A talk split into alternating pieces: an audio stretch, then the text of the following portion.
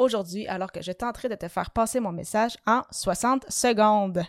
Salut et bienvenue sur les médias sociaux en affaires, épisode 225. Alors qu'aujourd'hui, je réponds à la question que peux-tu dire en une minute? Il s'agit de la 15e émission dans le cadre du défi créatif J'envoie 2024, alors que tout au long du mois de janvier, je publierai un épisode par jour avec soit une thématique ou une contrainte créative. Et comme tu as pu t'en douter, aujourd'hui, la contrainte créative est un épisode de 60 secondes.